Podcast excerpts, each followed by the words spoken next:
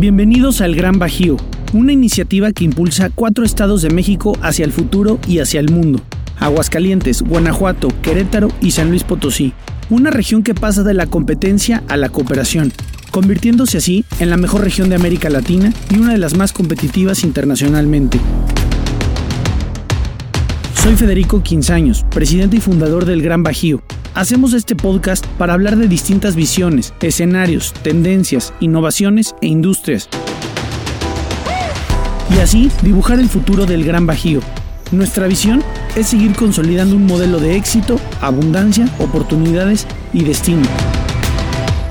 Bienvenidos a El Gran Bajío Podcast.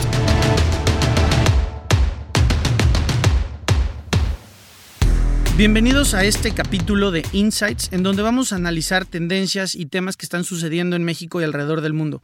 Y en este capítulo vamos a hablar de las elecciones federales de Canadá y por qué son claves ¿no? para este país y por qué son relevantes evidentemente para Norteamérica. Como muchos de ustedes saben, el primer ministro Justin Trudeau convocó a elecciones anticipadas en una campaña electoral muy corta que solamente ha durado 36 días y este próximo 20 de septiembre, el, próximo lunes, van a elegir a su próximo gobierno federal. Pero la primera pregunta es, ¿por qué se convocó a elecciones?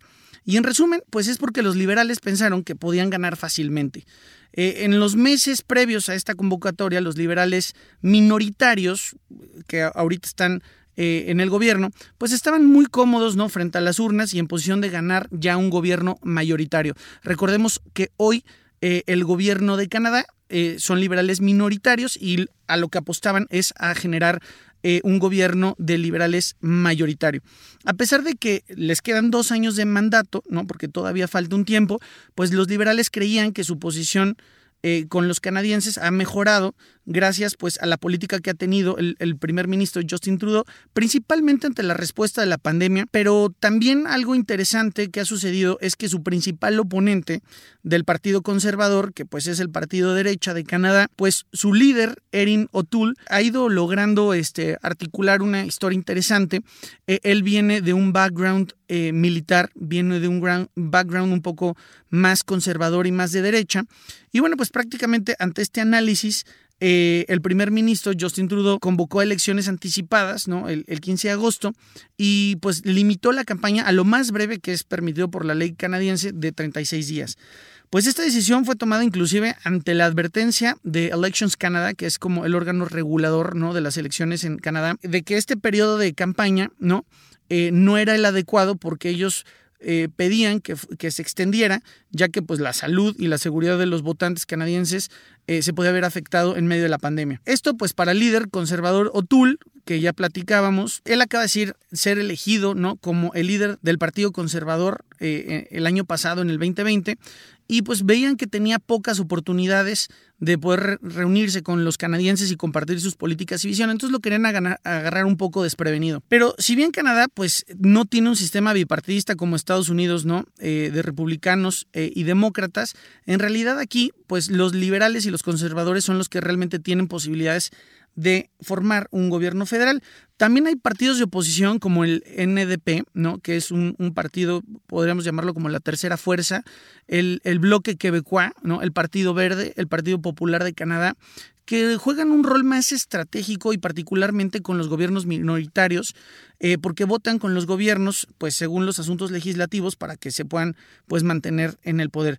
En otras palabras, ¿no? Los partidos pues de oposición de Canadá eh, mantienen el equilibrio de poder en un gobierno minoritario, lo que les da la capacidad pues para poder negociar ¿no? Eh, las propias políticas que quieren impulsar y así poder permanecer en el gobierno. Todos los demás partidos políticos pues se opusieron a esta convocatoria del primer ministro Justin Trudeau eh, alegando pues que el Parlamento estaba funcionando y que es una negligencia y es una irresponsabilidad del primer ministro convocar elecciones en medio de la pandemia.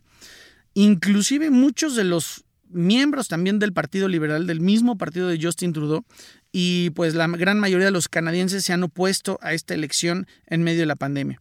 Los números pues dicen que el primer ministro y sus candidatos liberales pues han fracasado rotundamente para convencer a los canadienses de eh, esta elección anticipada. Solo para darles ¿no? a algunos temas interesantes, solo en la primera semana de este llamado, los liberales han perdido el apoyo significativo pues, en las encuestas y ahora están codo a codo con los conservadores, cuando realmente los conservadores ni siquiera pintaban ¿no? dentro de eh, una competencia, pues hoy están prácticamente eh, codo a codo. Y si bien no es imposible que los liberales vayan a ganar, pues tendrán, eh, tendrán que pues ir ahora sí que a una competencia muy cerrada para poder mantenerse. Eh, Trudeau ha tenido realmente la, incapacidad para poder responder a esta simple pregunta de por qué se convocó no a elecciones y entonces los canadienses pues lo están tomando un poco como una forma de tomar el poder. Incluso hay que decirlo, si los liberales tienen el éxito de ganar ¿no? Con, con, un gobierno minoritario como están ahorita, pues la mayoría verá esto como un importante error de cálculo y fracaso político y van a tener dificultades para encontrar pues un apoyo necesario de los otros partidos, de los de oposición, de los partidos más chicos, pues para poder avanzar la agenda. Hay algo interesante que hay que analizar porque es el Partido Popular de Canadá. Este partido pues, es un partido político formal, ¿no? Con candidatos que se están postulando en todo el país, pero realmente no están ocupando ahorita ningún escaño en el Parlamento y no se espera que vayan a ganar ningún escaño en estas elecciones. ¿Y por qué es importante mencionar al Partido Popular de Canadá? Porque es el partido de extrema derecha que fue iniciado por Maxime Bernier, que es, eh, fue parte ¿no? de del gabinete del exgobierno de Stephen Harper, eh, se le compara mucho con Trump, con las políticas de Trump, y aunque solamente tiene un 4% de apoyo ¿no? en las encuestas nacionales, va en aumento y bueno, pues nosotros sabemos qué sucede cuando de repente una narrativa impacta. Es muy, muy poco probable ¿no? que sus candidatos vayan a obtener los suficientes votos, pero como un partido de extrema derecha, pues evidentemente va a hacer que el partido conservador no pueda dividir su voto entre O'Toole y prácticamente pues eh, este partido minoritario, pero pues evidentemente con una narrativa bastante dura. ¿Cuáles son Ahora vamos a analizar cuáles son las cuestiones claves para estas elecciones, hacia dónde se está enfocando la campaña electoral y prácticamente son siete temas. El primero tiene que ver pues con la política de pandemia y vacunación. Evidentemente hay también, como en todos los países, un sector en contra de eh, que la vacuna sea obligatoria. El segundo tema tiene que ver con la recuperación económica, sobre todo en un tema de subsidios y gastos gubernamentales, ya que el Partido Liberal es gran promotor del subsidio. Evidentemente el tema del cambio climático. Dos grandes problemas que tiene hoy Canadá es el tema de la vivienda el cuidado de los niños que ya hablaremos ahorita y la reconciliación indígena. Entonces prácticamente pues los líderes de los partidos de oposición se han estado uniendo, ¿no? Para estar cuestionando el liderazgo y la integridad del primer ministro Justin Trudeau y sobre todo su incumplimiento a promesas pasadas, particularmente pues con las que tienen que ver con cambio climático, la reconciliación indígena y la vivienda digna y, pues más barata. En los últimos tres debates eh, se ha visto, ¿no? Que todos los líderes de la oposición están acusando al primer ministro Justin Trudeau pues de que no hizo lo que iba a hacer, ¿no? Eh, en el cambio climático al no cumplir pues los objetivos requeridos, también pues que ha ignorado las recomendaciones del informe que ellos le llaman eh, la verdad y la reconciliación indígena sobre muchas reservas eh, indígenas y también pues porque ha llevado a la crisis más grande de Canadá en cuestión de vivienda.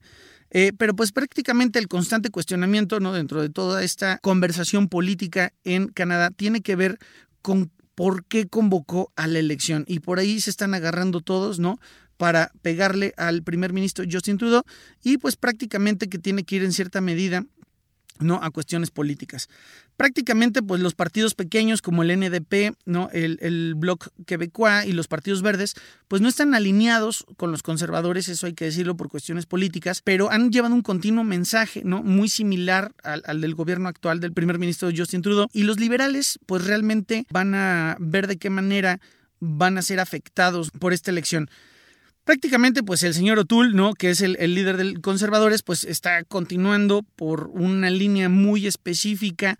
Aunque él eh, apuesta por el tema de la vacunación, no está proponiendo las vacunas obligatorias para todos los trabajadores. Inclusive, digo, algo muy polémico, ¿no? También ha sido que él eh, menciona que por supuesto que su ministro de salud tiene que ser vacunado, ¿no? En, en, en esta discusión y en esta polémica que se da entre la vacuna obligatoria y, no obligatoria. También, pues el señor O'Toole está intentando equilibrar eh, los temas de seguridad y salud con los canadienses, con un apoyo continuo de muchos conservadores que creen que los derechos no deben ser decididos por políticas gubernamentales, sino que también por la ciudadanía y el sector privado. En el tema de subsidios gubernamentales es muy interesante porque el gobierno liberal, pues continúa apoyando eh, y también los partidos pequeños a este subsidio, sobre todo pues a pequeños eh, y, también grandes empresas. Sin embargo, los conservadores han dicho que ellos van a terminar con el apoyo y el subsidio a los grandes negocios y que lo van a enfocar solamente en los pequeños negocios y es pues una posición que se ha visto eh, pues obviamente también en un debate porque evidentemente pues ha habido industrias mucho más golpeadas como el, comercio minorista, como los restauranteros, como el turismo. Y bueno, pues prácticamente sobre el tema del cambio climático, el Partido Conservador ha estado pues tradicionalmente eh, oponiéndose a políticas drásticas y en, en temas de economía verde y de esta transición hacia las energías limpias, pero pues el líder conservador pues prácticamente reconociendo que el cambio climático es como el talón de Aquiles, ¿no? del partido, pues salió rápidamente a reconocer que el Partido Conservador del pasado no hizo un buen trabajo al reconocer las realidades del cambio climático y él ya está apostando por una agenda en cuanto al cambio climático, ya que es un gran tema para los canadienses. El segundo tema, ¿no? Que los canadienses prácticamente pues traen en el radar y que de hecho se hizo un estudio reciente de Statics Canada, en donde el 50% de los padres canadienses han tenido dificultades para encontrar una guardería a un costo accesible. Y bueno, pues prácticamente los liberales hoy están avanzando en un gran plan ¿no? nacional de cuidado infantil que piden que haya un, plan de gobierno ¿no? nacional para el tema de las guarderías. Sin embargo, pues los conservadores ya salieron a decir también que ellos más bien van a destinar un subsidio para el cuidado de los niños, dándoles eh, el dinero directamente para ayudar a los padres a pagar la guardería que ellos quieran. Prácticamente este problema de las guarderías está muy relacionado con la pandemia y ya que pues muchos padres necesitan que sus hijos regresen a las escuelas o a las guarderías, entonces pues es también un tema económico. Por último, también es interesante anotar que el tema de, la reconciliación indígena pues ha sido un tema importante y muy doloroso, ¿no? Pues para el gobierno. Antes de la convocatoria de las elecciones creían, ¿no? Que este hallazgo de los cientos de tumbas de niños indígenas en estas tierras de escuelas residenciales, pues iba a ser un tema muy importante no para las elecciones. La realidad es que hoy no lo ha sido de una manera tan trascendental. Eh, si bien pues todos los partidos de oposición han acusado de que pues se ha fallado en este tema y de no cumplir las promesas hechas por cuestiones de la pandemia y de la salud y por obviamente los temas de la recuperación económica, pues se han llevado no la agenda. Bueno, ¿cuáles son los posibles resultados de las elecciones para el próximo lunes, según los últimos eh, conteos? Pues prácticamente eh, los liberales, en teoría, van a estar buscando 105. Bueno, antes, antes de que se salieran a elecciones, los liberales tenían aproximadamente 155 y los conservadores 119. O sea, si había, había una amplia diferencia entre uno y otro de escaños en, en las cámaras. Sin embargo, ya en la última encuesta, pues prácticamente en porcentajes los liberales ya 32% y los conservadores 32%. Es importante señalar ¿no? que si bien estos números pues, eh, demuestran que los liberales y los conservadores están en un empate, no están considerando las diferencias regionales de votación eh, en el país que afectan muchísimo más a los conservadores porque realmente eh, las provincias más grandes de Canadá como Ontario y Quebec pues se inclinan muchísimo más hacia los liberales. En resumen, pues estas dos provincias, ¿no? Ontario y Quebec, que normalmente son las que marcan ¿no? Eh, la diferencia entre los gobiernos, entre si gana el Partido Liberal, el Conservador, y si es minoritario o mayoritario. Prácticamente hay cuatro opciones que quede un gobierno de mayoría liberal, lo cual se ve que es eh, poco probable, no, que ese era el objetivo, o sea, los, los liberales querían pasar de un gobierno eh, liberal minoritario a un gobierno liberal mayoritario y para eso se convocó estas elecciones, lo cual esa opción se ve muy compleja porque necesitarían 170 escaños de 338. Entonces prácticamente una mayoría liberal se ve descartada, aunque todo es posible en las elecciones, hay que recordarlo. El, segundo escenario es una mayoría conservadora, que también es poco probable, ¿no? Porque a pesar de que están empatados, pues la verdad es que no, no se prevé que los conservadores vayan a tener también una mayoría.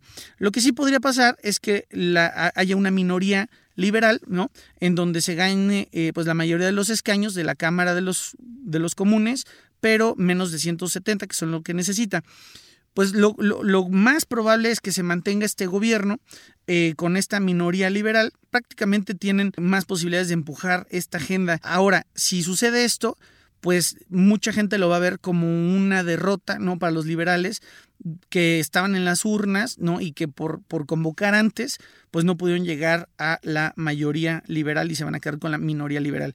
Y por último, bueno, otro escenario es la minoría conservadora, que ganen los conservadores. Los conservadores sí podrían, ¿no? Ganar con una cantidad interesante en los escaños, aunque van a necesitar un gran avance tanto pues en, en Ontario como con el bloque quebecois. Incluye también no pues la cantidad de escaños en el Parlamento, pues los conservadores van a tener una gran dificultad para gobernar, ya que pues los partidos de oposición pues no comparten la agenda con los conservadores. Yo creo que, eh, bueno, dentro de todo esto, pues prácticamente se habla de que posiblemente en un quinto escenario es que hay un gobierno de, coalición, ¿no? Liderado, evidentemente, por los liberales, con los otros partidos chiquitos, en donde puedan llegar, ¿no? En conjunto.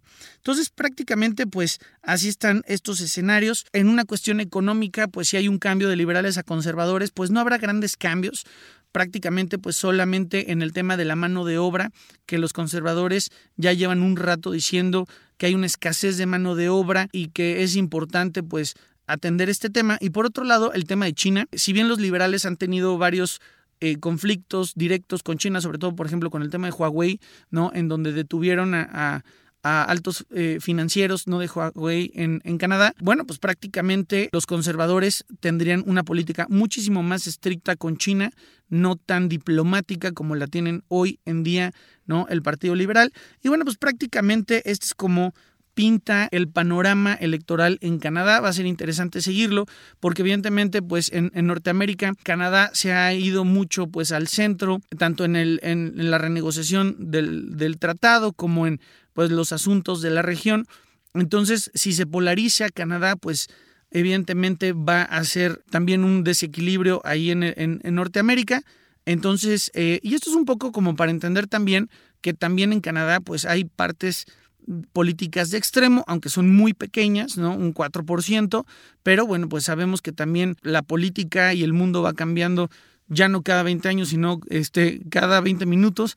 Entonces, pues prácticamente hay que darle seguimiento. Muchas veces estamos muy familiarizados con lo que pasa en Estados Unidos, en México, y, a veces no entendemos mucho lo que pasa en Canadá. Su gobierno federal se conforma de una manera distinta y bueno, pues ya vimos prácticamente cómo el que hayan llamado elecciones de una manera anticipada no le cayó bien a los canadienses.